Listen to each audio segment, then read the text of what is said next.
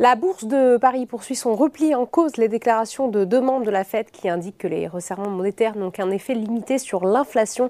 Bref, autant dire que l'accalmie sur la hausse des taux, ce n'est pas pour tout de suite. Le CAC 40 termine la séance sur une baisse de 0,47% vers les 6576 points. Du côté des valeurs, la séance est animée par la chute de Bouygues qui, malgré la confirmation de ses objectifs annuels, perd 6,5%. Le groupe a indiqué que le contexte actuel de forte inflation ne permettait pas de donner un objectif de rentabilité pour sa filiale Colas en 2023. Alstom recule de 3,2% après avoir grimpé de plus de 7% hier suite à la publication de ses résultats en baisse.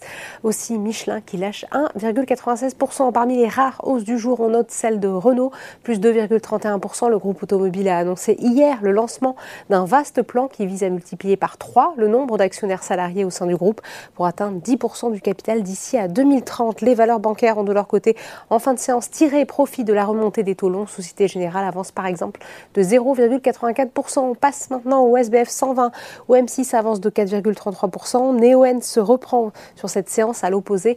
OVH Cloud et Eutelsat s'enfoncent dans le rouge et lâchent 6%. Enfin, on termine comme chaque jour par les marchés américains.